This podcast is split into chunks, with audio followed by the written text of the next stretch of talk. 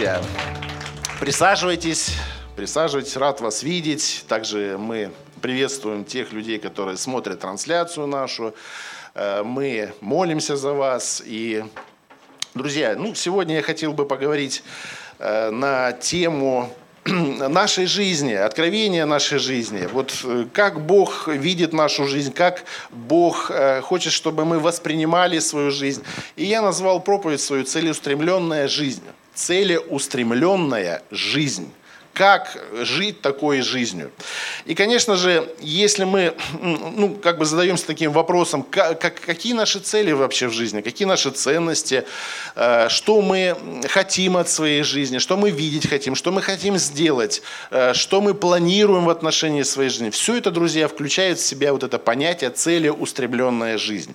И мы продолжаем проповедовать вот уже которую неделю, третью неделю в подряд, э, из послания к филиппийцам. Сегодня мы говорим о, на основании третьей главы. И когда я готовился к этой проповеди, я несколько раз э, пересчитывал это послание, чтобы видеть его в целиком. Оно не такое большое, всего лишь четыре главы. Но, конечно же, больше внимания я обращал на третью главу. И, вы знаете, один раз прочитал, ну, просто ничего не понял, как бы ни на что особо не обратил внимания, потому что все как бы ценно, все важно. Но пересчитывая второй, третий раз, я стал видеть нечто особенное для себя. Я решил, что вот эта тема о целеустремленной жизни, она а, важна не только для меня, то есть это прежде всего мое как бы, понимание того, что я увидел в, третьем, в третьей главе к посланиям филиппийцам, но я обратил внимание, знаете, на что? На то, что апостол Павел, говоря о жизни во Христе Иисусе, говоря о жизни с Богом, он говорит о важных принципах, скажем так, библейских, божественных принципах, которые э, касаются нашей жизни. Все мы хотим прожить жизнь не зря. Ну скажите аминь. Кто хочет просто вот зря прожить жизнь? Да таких людей, наверное, не найдется в нашем зале, слава Богу. Да, все, хотят, все хотят жизнь, э, наполненную особенным смыслом. И Иисус сказал, что «Я пришел для того, чтобы имели жизнь и имели с избытком». Мы сразу проверяем свои карманы, да, где на жизнь с избытком. Но э, здесь Иисус говорит нечто о большем. Карманы, друзья, наполнятся, это все приложится. Но важно понять и познать, что Бог ожидает от моей жизни, как я, как я должен жить вообще, как ну, я должен строить свою жизнь. Мы являемся, друзья, строителями своей жизни. Никто не может взять ответственность за твою и мою жизнь, кроме нас самих. Как только эту ответственность отпускаешь, жизнь просто летит под откос, друзья. Никогда нельзя отпускать ответственность за свои поступки и за свою жизнь. Что ты делаешь, что ты говоришь. И я бы сегодня хотел затронуть важную такую тему, э, говоря еще о тех переменах, которые, в которые мы входим. Знаете, мы хотим перемен, мы хотим перемен, Конечно, хотим. Мы молимся о переменах, мы ждем перемен, но ну, честно, если мы в глубине своего сердца признаемся, мы их побаиваемся, этих перемен. А к чему они нас, эти перемены, приведут? А как они начнутся, эти перемены? Что за сезоны, жизненные сезоны нас вообще ожидают? Во что мы вступаем? И так вот э, ну, мир устроен Богом, что мы знаем, что есть сезон, есть сезоны, э, э, ну, сезоны года, да, там зима, весна, лето, осень, опять начинается зима. То есть вот это, это особенный, особенный сезон. И каждый сезон для природы, он имеет особенное значение. Мы сегодня говорили о жатве, да, вспоминали жатву. Ведь э, жатва – это тоже сезон окончание, можно сказать, сезоне. Да? Но важно, друзья, понимать, что перемены, которые касаются нашей жизни, они начинаются вот как раз в межсезонье, в непростое время – но кто любит э, меж, время межсезонья? Вот э, заканчивается осень, наступает зима. Что в этом межсезонье нас ожидает, друзья? Слякоть, грязь, дожди, мало солнца. И потом, когда уже зима приходит, когда уже все замерзло, выпадает снег, уже другое настроение. Аминь. Да, потом начинается подготовка к лету, к новому сезону, все начинает таять, там это межсезонье не нравится. Вот, друзья, Бог хочет, чтобы мы не оставались в межсезонье в своей жизни. Он хочет, чтобы вот то, что мы проходим, то, что нам порою не нравится, чтобы это ну, было для нас определенным опытом, определенным э, шагом в новый сезон нашей жизни. Вот для этого существует понимание целеустремленной жизнью. Вот если кто и говорит о целеустремленной жизни, так вот э, авторитетно об этой жизни может говорить апостол Павел. Почему? Когда мы читаем его послания, их большинство в Новом Завете, мы понимаем, что этот человек жил особенной жизнью, жизнью посвящения, жизнью целеустремленной. Значит, он что-то понял за эту жизнь. Он понял некие принципы, с, которые, с которыми он хочет с нами поделиться. В третьей главе послания к филиппийцам апостол Павел в 17 стихе говорит, подражайте мне. Понятно, что мы должны подражать Христу, да, друзья, в своих действиях, в своих мыслях, в своих э, ну, взаимоотношениях с людьми. Но здесь Павел говорит о том, что подражайте мне, как я Христу. Спасибо большое, кто сказал. Вот. Действительно так. Вот для себя я выделил, когда я читал эту главу, для себя я вдруг увидел, для себя я увидел три важных момента целеустремленной жизни, которая касается не только наших духовных взаимоотношений с Богом, но и вообще вот принципы жизни.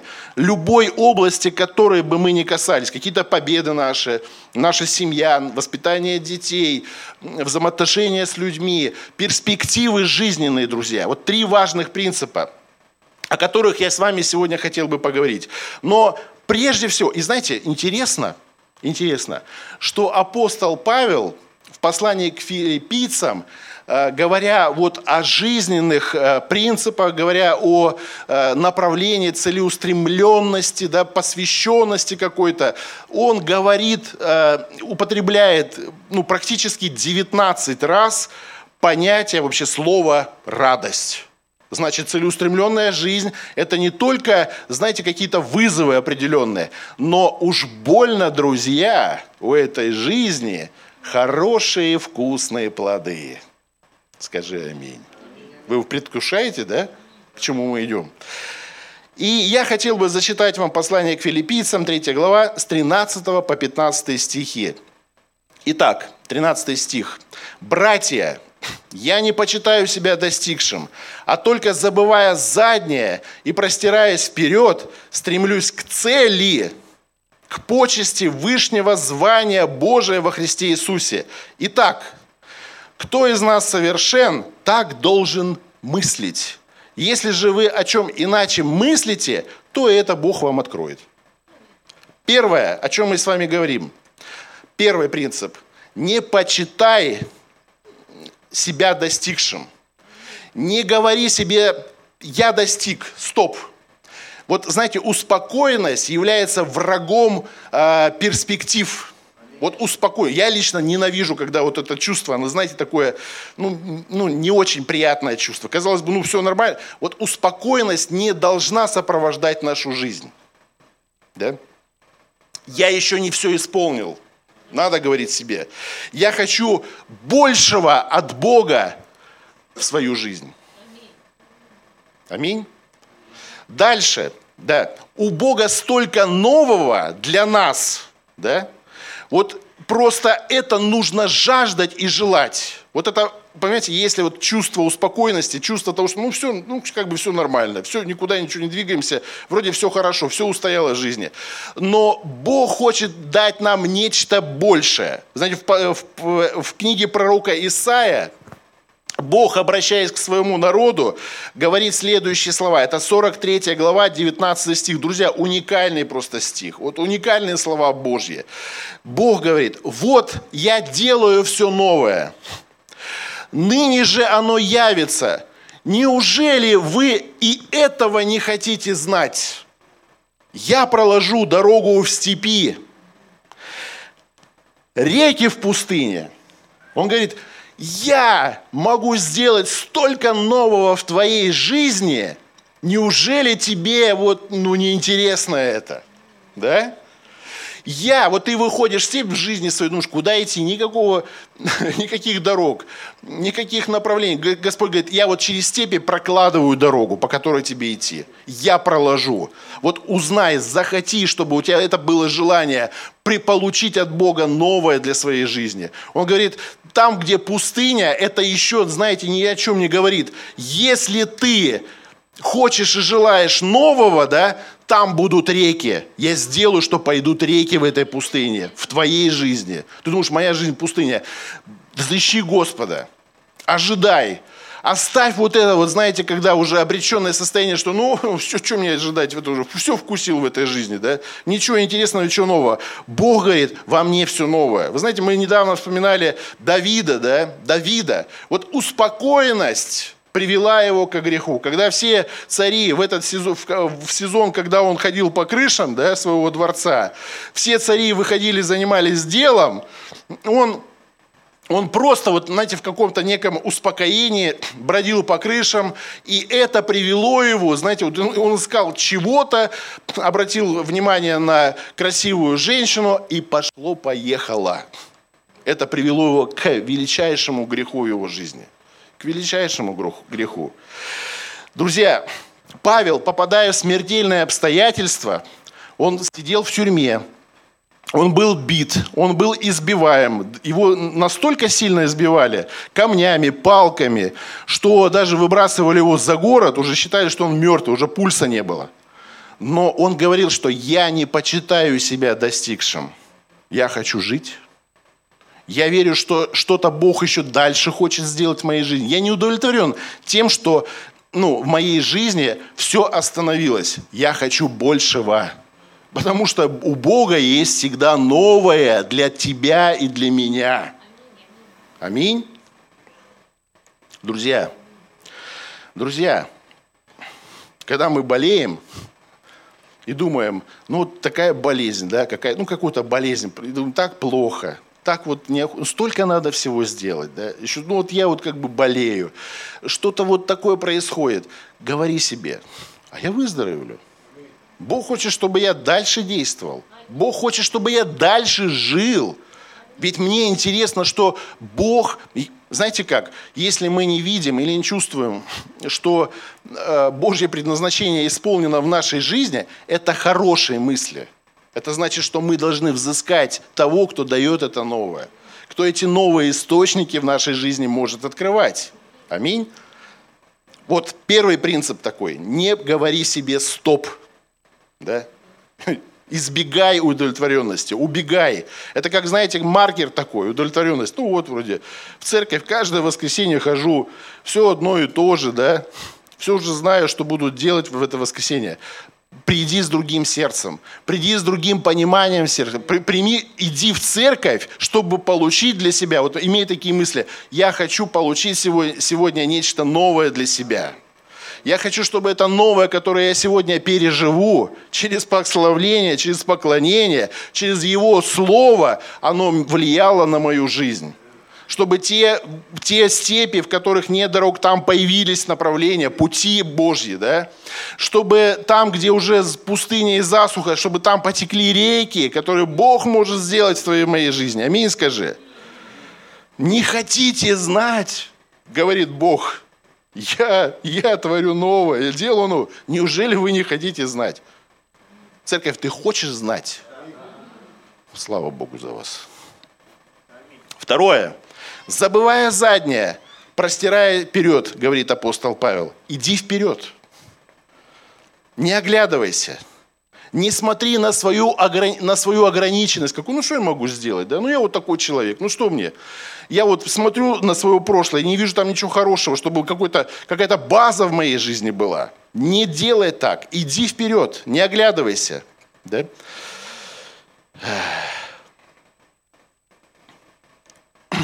Когда Бог выводил Лота и его жену из Содома и Гаморы, Бог, обращаясь к Лоту, к его семье, он говорил, не оглядывайтесь назад. Не надо оглядываться назад. И свидетельством того, что это плохо, является то, что жена Лота превратилась, оглянувшись назад, стала столпом соляным. Понимаете? Не будь соляным столпом в своей жизни. Не оглядывайся назад. Прошлое имеет хороший опыт, имеет негативный опыт. Но это прошлый опыт, друзья. Какой бы он ни был. Какой бы он ни был. Интернет, друзья, от Бога? Я верю, что от Бога. Почему?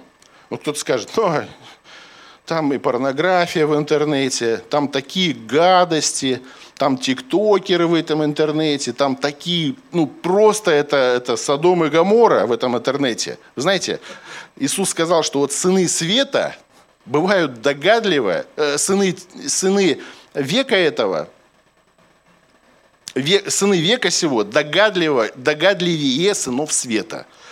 Вот люди взяли интернет в свой оборот – и вы посмотрите, они делают деньги, допустим, да, один из моментов. Они свои какие-то взгляды там проповедуют, про, про, про, пропагандируют через интернет. Я верю, что это Божий инструмент, друзья. Вы посмотрите на молодежное служение Слова жизни. Как оно сильно растет. Сколько много молодых людей приходит к Богу. У них два инструмента, фактически два инструмента, которыми они пользуются сейчас. Первый инструмент – это домашняя группа, да, собрание, молодежное собрание. И второй инструмент – это интернет. Там они говорят о том, что, как я живу с Богом, вообще, как моя жизнь, они, ну, вот проповедь своей жизнью. Вот моя, посмотрите на мою жизнь. Я живу Божьей жизнью, я живу церковной жизнью. Посмотрите. Вы знаете, увеличивается количество молодых людей, которые приходят в церковь. Интернет, друзья, от Бога – это инструмент хороший инструмент. Просто сыны века сего, вот догадливые бывают, да, как этим инструментом пользоваться. Использовать интернет, использовать ресурсы для того, друзья, чтобы приобретать людей чтобы это был инструментом евангельским, друзья. Слава Богу, что, знаете, если бы сказали, что интернет это э, евангельский инструмент, да, и только, вот, только хорошее можно, только божественное что-то говорить в интернете, то сразу бы вот эта публика, да, которая неверующая, скажем, отсеялась бы. Ну, если тут веру, для веры, пускай они сами себе там варятся. Он открыт, друзья, как этот мир. Это, это средство, это инструмент, современный инструмент достижения людей. Современный. Знаете, несколько лет назад еще буквально, вот у кого из вас Библия есть? Поднимите ваши Библии. Ну, вот в любом виде – Вы понимаете? Слава Богу, кто бумажные с собой носит. И слава Богу, что они у вас есть в ваших смартфонах. Правильно? Не всегда ты можешь с собой Библию взять куда-то, смартфон всегда с тобой. Раньше, друзья, некоторые, несколько лет назад буквально порицали, что ты без Библии хочешь на служение, что ты в свой телефон пялишься. Да? На самом деле сейчас к этому спокойно относимся я в большей степени, друзья, пользуюсь своей электронной Библией, которая у меня в смартфоне. В большей степени, потому что это удобно. Это всегда ты можешь открыть, всегда ты можешь почитать. Как только у тебя есть какая-то минутка свободная, ты можешь, ты можешь э, слышать Слово Божье через свой смартфон. Это нормально, правильно? Но прошлый опыт говорил о том, что ну, не совсем, ну, нужно в бумажном варианте. Меняется, друзья, меняется. Нельзя жить прошлым. Одна из проблем Израиля, что он жил, жил в пустыне 40 лет, была в том, что они постоянно ныли. А вот в прошлом, а вот в Египте были дыни, были чеснок, там еще что-то было. Но они забыли о том, как с ними обращались вообще в Египте. Как, как, как с ними? Их за людей не считали, реально уничтожали, геноцид был израильтян, уничтожали детей, младенцев уничтожали, чтобы ну, не было продолжения жизни у этого народа. Да, не всегда хороший опыт, прошлый опыт является актуальным сегодня. В первой книге Царств, по-моему, описывается история, в 4 главе, 4-5 глава, описывается история, когда Израиль пошел на филистимлян с войной. И написано, что ну, они проиграли филистимлянам. Очень много израильтян было, ну, погибло тогда. И что придумали израильтяне? Они говорят, так, возьмем ковчег завета, и вот теперь второй раз нападем на этих филистимлян с ковчегом завета. И вот тогда, знаете, как амулет, талисман. И они взяли, значит, ковчег завета и пошли опять во второй раз на этих филистимлян. Филистимляне, узнав, что на, на них идут с ковчегом завета, они испугались. Они говорят, теперь нам крышка. Они с ковчегом пошли на нас. Но еще страшнее нам, сказали филистимляне, стать рабами израильтянам. И вот из этого страха они второй раз победили израильтян. И еще захватили как трофей этот ковчег завета, друзья. Не всегда прошлый опыт приносит ожидаемые какие-то результаты. Ну, во-первых, в этой, говоря об этой ситуации, нужно сказать прямо, что они не обратились к Богу даже. Они просто не обратились к Богу. Они расценивали ковчег завета как талисман. Механически, ну, возьмем, пойдем и разгромим их. Разобьем этих филистимлян. Не работает такой опыт, друзья. Да? Вифезда, друзья. Помните, Вифезда? Иисус, когда э, пришел в Вифезду, там было пять крытых э, ходов, и буквально эта купальня Вифезда была забита калеками, больными, которые годами там лежали. А фишка была, знаете, в чем? Что э, в какое-то время возмущалось, возмущался источник э, в Вифезде, в этой купальне Вифезда. Он возмущался, ну, как, наверное, как джакузи работал, да, пузырьки какие-то шли. Все понимали, что, значит, ангел Господень сошел, и вот кто первый бросится в эту воду, тот получит свое исцеление. Представляете, сколько там народу было, и все смотрели буквально на эту воду. И все ждали, пока она возмутится. Иисус заш, зашел туда, узнав, что там 38 лет человек лежит в болезни, лежа, он говорит, что ты хочешь вообще? Он говорит, хочу, чтобы я вот был здоров, исцелен. Но я не могу этого сделать, потому что некому меня туда столкнуть, в эту водичку, в этот источник. Вы понимаете? Вот сила, сила шаблонов, сила стереотипов, да, все смотрели на эту воду, и никто не обратил внимания на Иисуса Христа, когда он туда пришел слава за Иисусом Христом уже тогда ходила, что Он целитель. И вот когда Он слово высвободил для этого человека, встань, возьми постель твою, иди, вы знаете, что-то поменялось. Стереотипы разрушились. Оказывается, не только можно исцелиться через какие-то вот привычные вещи, да, традиционные какие-то моменты, которые могут повлиять на твою жизнь, но встреча с живым Христом может изменить все и разрушить любой стереотип. Я, знаете, я всегда думал, а почему одного в Ефезде? Там же столько больных. Вы знаете, я вспомнил историю с бесноватым, в который был в Гадаринской стране. Он был единственный освобожден, но сотни людей покаялись через этого одного человека в этой Гадаринской стране. Я верю, что, друзья, когда Иисус сделал это для одного в Вифезде – уже мало кому там было интересно сидеть и ждать своей очереди, пока там что-то забурлит. Понимаете, да? Я думаю, что Вифезда опустела. Все пошли искать Иисуса. Можно так предположить, друзья? Я думаю, да. Я думаю, почему нет?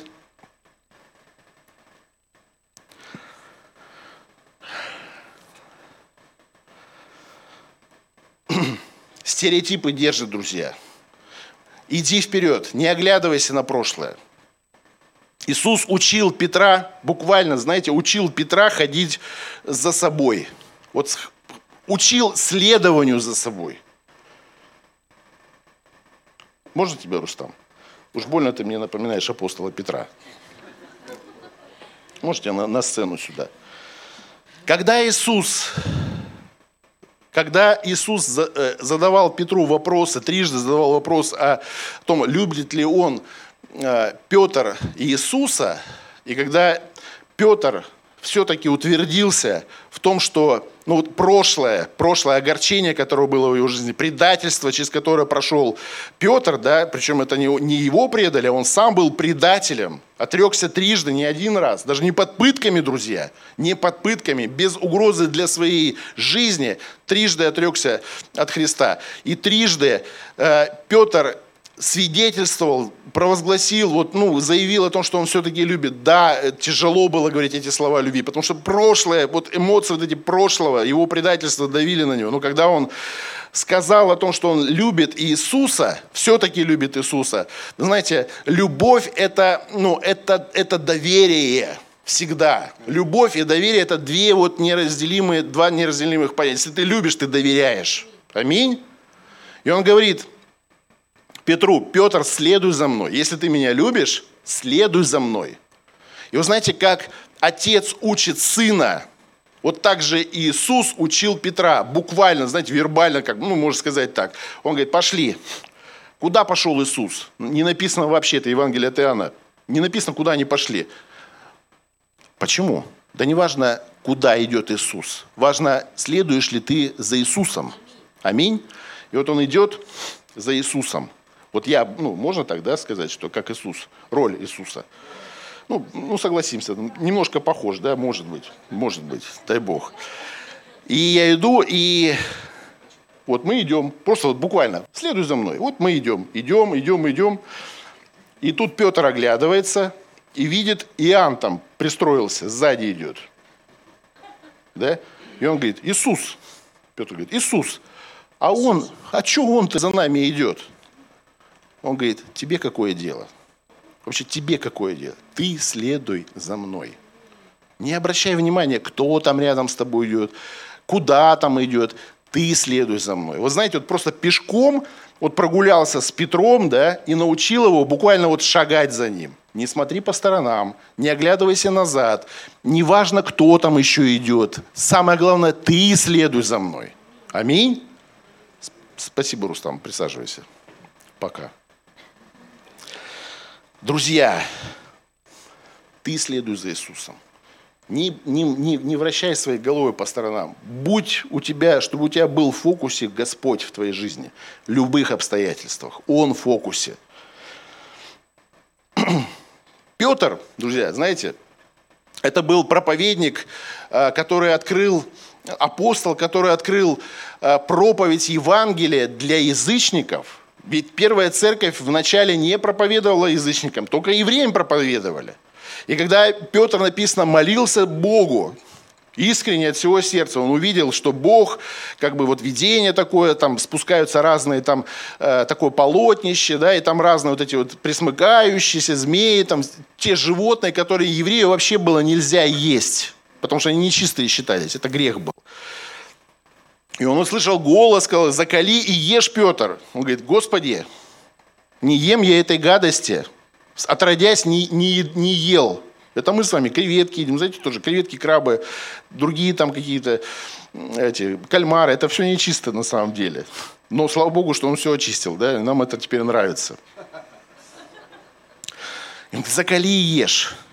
Пример Петра для нас, да, заразительный. Он заколол, ну он сказал, да, хорошо, я это сделал. И вы знаете, вот это вот переломный момент в его жизни – да, когда он послушался через свои традиции, через свои убеждения, да, перешагнул, он послушался Бога, получив от Бога Слово. Это, друзья, казалось бы, что к чему? Открыло дверь для проповеди Евангелия, для спасения языческому миру. Вы понимаете? И когда Петр говорил на соборе о том, что почему, его спрашивают, почему ты проповедуешь Евангелие язычнику? Он говорит, что Бог мне, и Корнилию он проповедовал потом Евангелие, весь дом его спасся Корнилия. И ну, Петр говорил о том, что я видел, я видел вот это видение. Мне пришлось, э, пришлось следовать за Богом, отказавшись от прошлого какого-то опыта, религиозного своего опыта. Да? Аминь? Друзья, и мы зачастую прошлое, знаете, прошлое держит бывает. Вы знаете, что, как, что многие люди – это рабы прошлого. Да и что там говорить, друзья? Давайте, может быть, мы тоже согласимся, если есть такая проблема, конечно, что человек может быть рабом прошлого. Рабом прошлого. Прошлых воспоминаний, прошлых переживаний. Да? Как человек становится рабом прошлого? Если он не оставляет этого прошлого. Не оставляет. Нужно оставить прошлое. Пускай это будет памятью. Просто памятью. Выйди из прошлого – Смерть любимого человека, смерть дорогого человека – это очень сильное и острое переживание, друзья. Потеря. Безвозвратно. Ничего нельзя сделать. Вы знаете, если оставаться в этом, да, в этих переживаниях, жизнь, как говорят, буквально заканчивается. Понимаете, да? Друзья, это теперь просто память. Пускай это останется любимый человек, дорогой вам человек, близкий вам человек, останется просто в памяти, в хорошей памяти. Я на этой неделе похоронил своего родного брата, младшего. Я не должен был его хоронить. Смерть была внезапная, друзья. Ну так получилось. Вот так получилось. Я, я был в остром, в, в остром таком состоянии эмоциональном. Но пришел момент, когда я, я просто принял решение, вот я его похоронил, все, в четверг были похороны, и э, я просто понял, что все, теперь все, теперь это память об этом человеке. Я не хочу опять возвращаться вот в это эмоциональное состояние. Я не, я не хочу переживать это вновь и вновь. Я буду думать об этом человеке, о своем брате только хорошее. Пусть это будет хорошей памятью о нем. Да, я ничего не могу сделать, друзья. Вы знаете, прошлое нельзя изменить. Мы думаем, что можно как-то вернуться в прошлое, что-то там у себя в голове опять переживая, что-то из... не, не меняется это. Живи сегодня. Вот сегодня это мост между прошлым и будущим. Живи сегодня, чтобы думать о завтрашнем дне. Аминь. Чтобы это не держало. Это не только касается потери нашей, да, наших каких-то близких людей. Но не будь рабом прошлого освободись, действуй дальше. Да? Действуй. Третий момент, который я определил, который я увидел. Апостол Павел говорит, я стремлюсь к цели.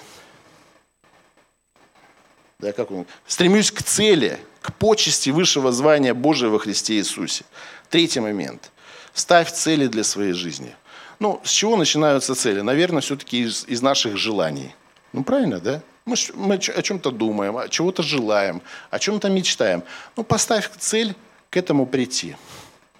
Начни действовать. Пусть будет вот это стремление в жизни. Пускай у тебя будет в сердце стремление к чему-то тому, что может в хорошем ну, отношении повлиять на твою жизнь. Пускай так будет. Стремление, друзья, это приложение всегда усилий. Прилагай для этого свои усилия прилагай усилия. Цель без стремления и без усилия – это просто, знаете, как хотелка. Ну, я хотел. А что ты для этого сделал? Да ничего. Ну, это хотелка. Давайте быть честными, да? Но если у тебя есть желание, если у тебя, ты ставишь перед собой цели, действуй, стремись к этому. Начни, начни что-то делать. Вы знаете, недавно мы были в отпуске, слава богу. И моя дочка, Алина, младшая, она увидела там электромобиль розовый. Он был единственный розовый из всех электромобилей. Но это был необычный розовый, вот такой девчачий, чисто девчачий автомобильчик. Он был самый большой среди этих пластмассовых машин. Я говорю, давай, может, поменьше какой-то, там черный, там зеленый. Она говорит, нет, я хочу розовый. А, ну, чтобы понимать, на этом розовом автомобиле электро, а, я видел, как подросток его перегонял. Он садился и прям гнал на этом электромобиле, скорость порядочная, подросток парень, он ехал с приличной скоростью. Еще там полицейский этот, как его, разворот делал на нем. Я говорю, ну хорошо, давай. Мы взяли в аренду этот автомобильчик. Алина села за руль. Там не было пульта.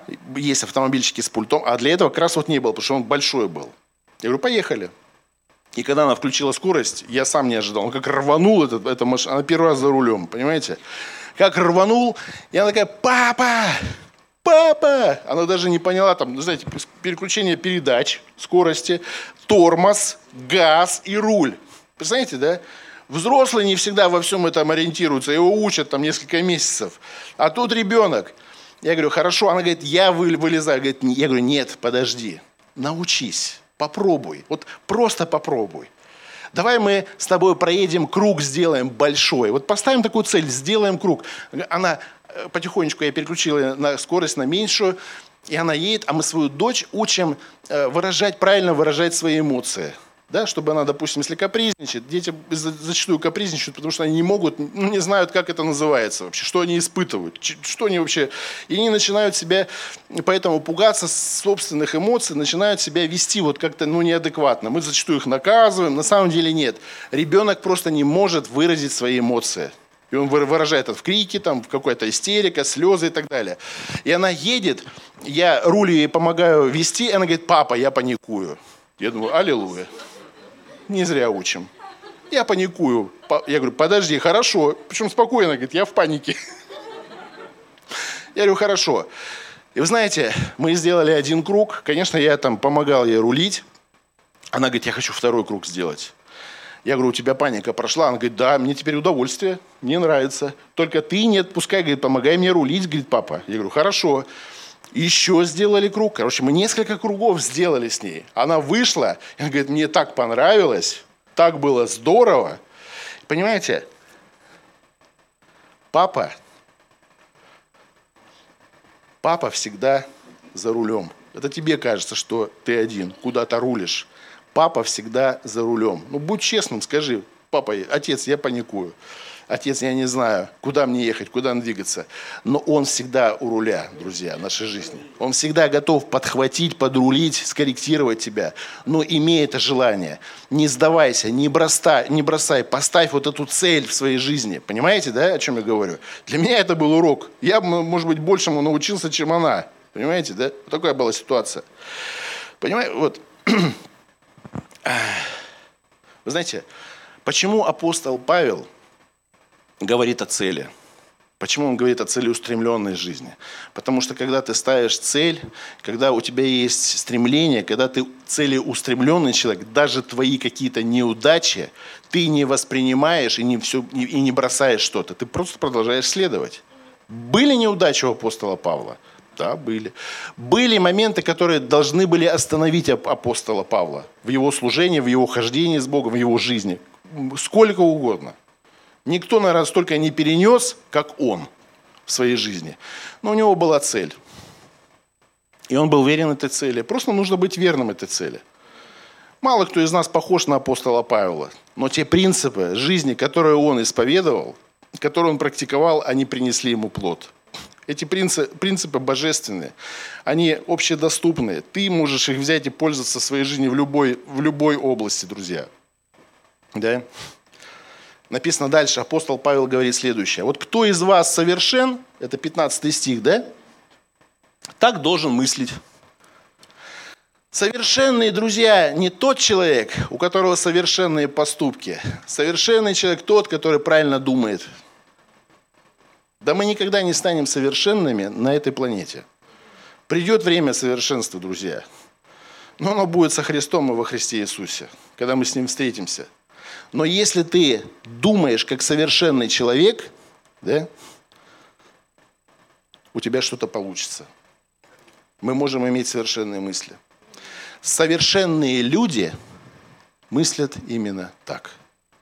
Можешь ты так думать о своей жизни? Ты можешь думать так же, как апостол Павел думал о своей жизни, как он писал об этом. Первое, да, что такое целеустремленная жизнь? Не останавливайся, стремись. Второе, иди вперед, не оглядывайся на прошлое, ищи нового, ищи нового в Боге да, для своей жизни. Третье, живи мечтой и целью. Если ты так думаешь, ты совершенный человек. И у тебя будет совершенная жизнь. У тебя будет совершенное хорошее будущее. Да? Ну, нужно пройти эти сезоны. Нужно быть готовым к переменам. Да? Исайя 43 глава, заканчиваю, друзья. Второй стих говорит следующее. Просто для меня было откровение, да, когда я вот размышлял над этим стихом. Исайя 43 глава, второй стих. «Будешь ли переходить через воды, Бог говорит, я с тобою. Через реки ли они не потопят тебя? Пойдешь ли через огонь, написано, не обожжешься. И пламя не опалит тебя. Если ты веришь и доверяешь Богу, следуй за Ним. Имей целеустремленную жизнь. Вот через это, друзья, будет проходить, приходить в твою жизнь духовный рост. Ты будешь жить новым. Ты будешь жить Богом. Бог это все новое, друзья. Если нового ничего не происходит, значит что-то ты с Богом, где-то у тебя он рядом, ничего не происходит. Следуй за Ним.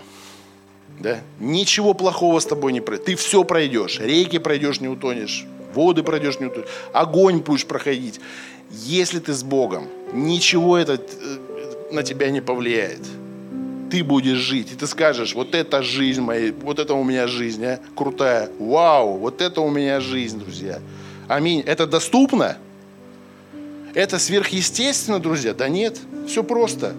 Апостол Павел просто понял смысл всего этого. Он понял вообще, как устроена жизнь, друзья. Как устроено движение жизни, ход жизни устроен. Да? Аминь. Давайте мы помолимся, поблагодарим Господа. Аллилуйя. Аллилуйя. Аллилуйя, Господь, Отец.